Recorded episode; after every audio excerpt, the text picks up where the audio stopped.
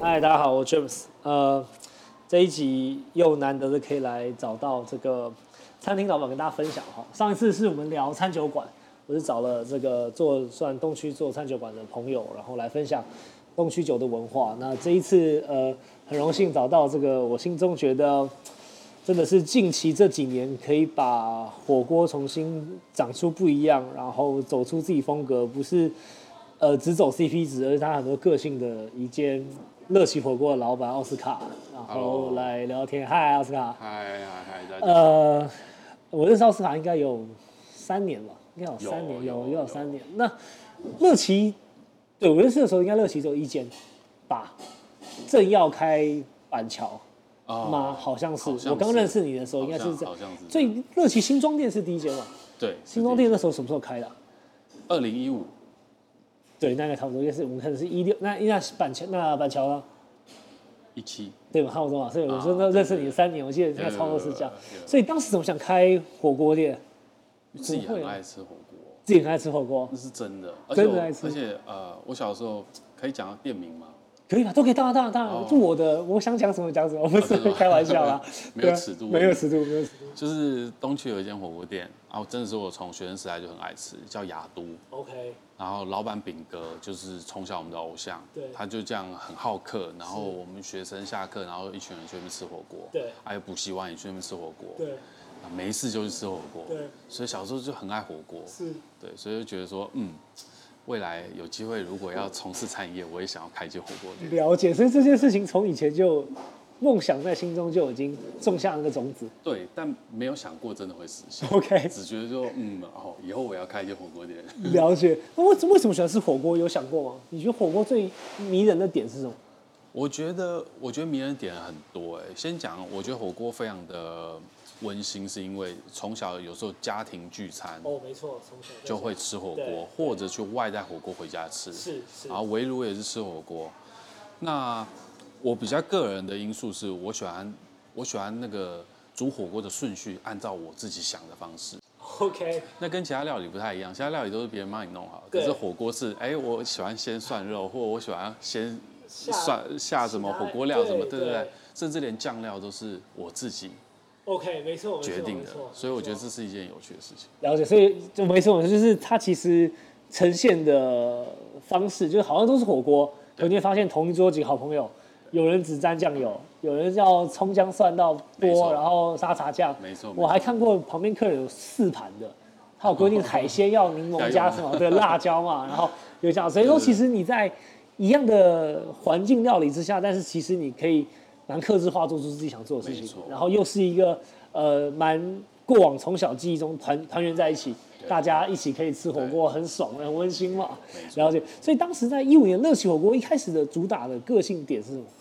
啊刚开始哦刚开始最刚开始哦，不是现在哦。应该是说，我们一开始想做的是比平价火锅的选料再好一些些， OK，再好一点。对，但是我们是社区型火锅，就我希望的都是在住宅区附近。是那大家下了班或中午的时候可以出来吃的，所以我们希望就是选料比一般平价火锅再好一些些对，然后不要用太贵的价钱，让大家感感觉就是嗯不呃蛮平易近人的方对式。了解，就是在家里附近想要吃一个不错火锅的时候，嗯你不会觉得啊好遥远的距离的价钱，不会，错就是哎我多花这点钱，但吃到的东西是比平价再好一点的料对，跟环境上再舒服一点。那后来两年多的时间有变什么变化吗？在开板桥店的时候，呃，在开板桥店之嗯是前，产品端上设计，我们应该是说，我们开了第一年的反应就还不错，街边的反应都不错。那我们也一直在想说，还有什么东西可以突破？刚开始从事这个行业嘛，就觉得说，那好像固定的东西都用的差不多，都希望说在食材上面有些变化。所以我们算蛮早开始把稍微贵一点的海鲜对融入在我们一般这种小火锅里面。那 OK 当时有一点算误打误撞一炮而红，是加上刚好有新闻媒体来采访，对所以那时候就很顺的一路就一直成长下去。了解了解对了解。那虽然说还对不起，您您说所以后来就发现一间店有点吃不消这样子的客量，所以就开始思考要不要开第二间。了解对了解。抱歉，我刚刚想问说，那那个海鲜你那时候带入的时候，卖最好的是什么？龙虾，龙虾，对这是龙虾嘛，对对对对，龙虾，所以那时候其实你是给一只半只，其实最早是我们就是想说，因为龙虾的单价真的蛮贵的，那我们其实也不是真的这么熟悉这个东西到底卖不卖得了，所以我们就叫叫了一些来，然后就有客人预定，我们就就使用它。是，那有一个假日我记得很清楚，应该是礼拜六，嗯那刚好那天晚上预定有比较多，对所以呢，我们就拿了大概七只龙虾，我们就放在一个大盘子上面，对然后开始要因为要先预先处理嘛，是去它中间的一些虾肠脏东啦、西一些脏东西。那正在处理的时候就觉得说啊，这样七只摆一个盘子里面是很漂亮，嗯所以我就把它拿到座位区，我就拍了一张照上传到脸书对，就被记者看到哼，，是他就说哇这是什么餐？我们就我就随便乱取一个对名字叫七仙鱼，就红了，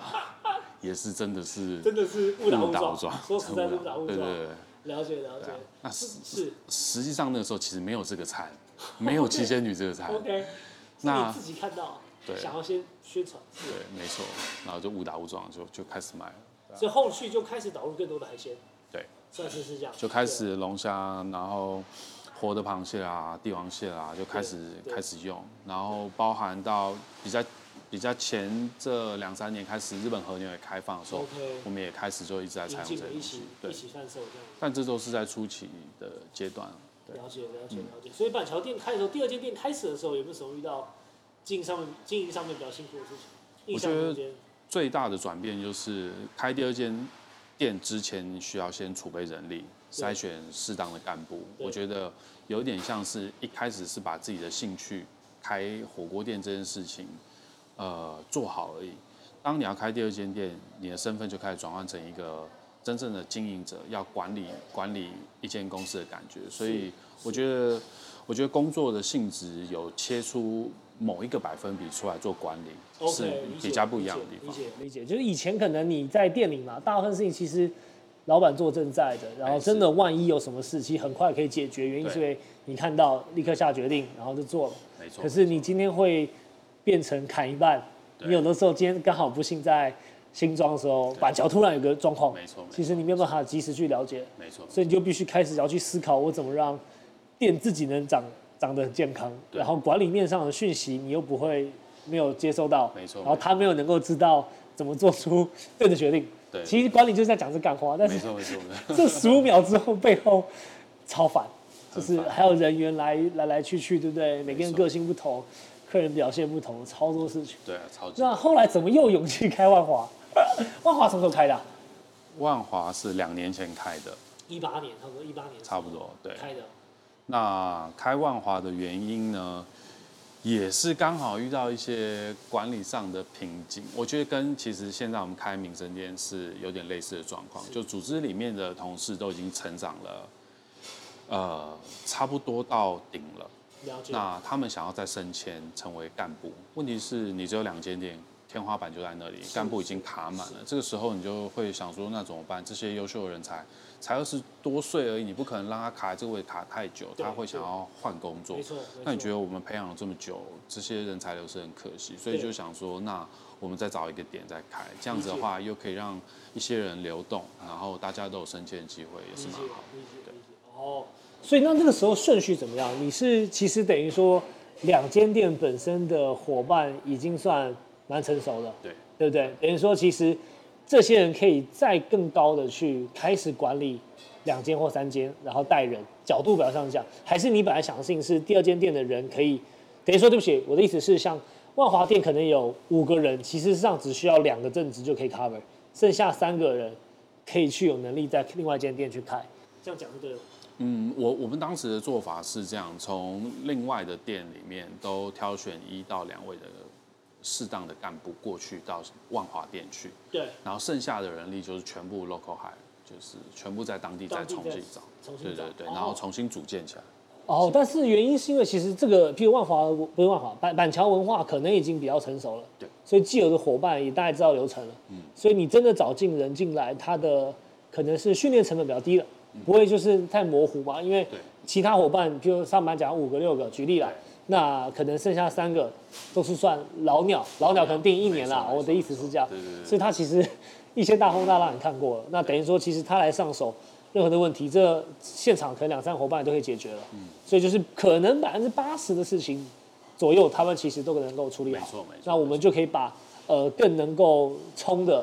解决问题的人去拉到新的万华店没错的角度，反而是这样的没。错了解了解了解。所以那人员训练的时候，其实对你来讲，你你觉得最难的是什么？是人员流失吗？还是教他？还是你把东西做成 SOP？你觉得都很难。 我觉得，我觉得要了解这么多年轻人，大家想的下一步东西是比较困难的，但 OK，但我觉得最关键。是譬如说他是二十四岁大学毕业，对然后可能刚入职场的人，那他可能工作两年之后，他可能想要的东西，想要薪资是怎么样？还有大概二十七八岁做了两年之后，面临三十关卡的时候，他会重新检视他真的要这样生活的那种生涯规划。他已经三十多岁了，三十出头岁在找呃餐饮工作的人，要的东西都不太一样。了解，所以要先了解他们，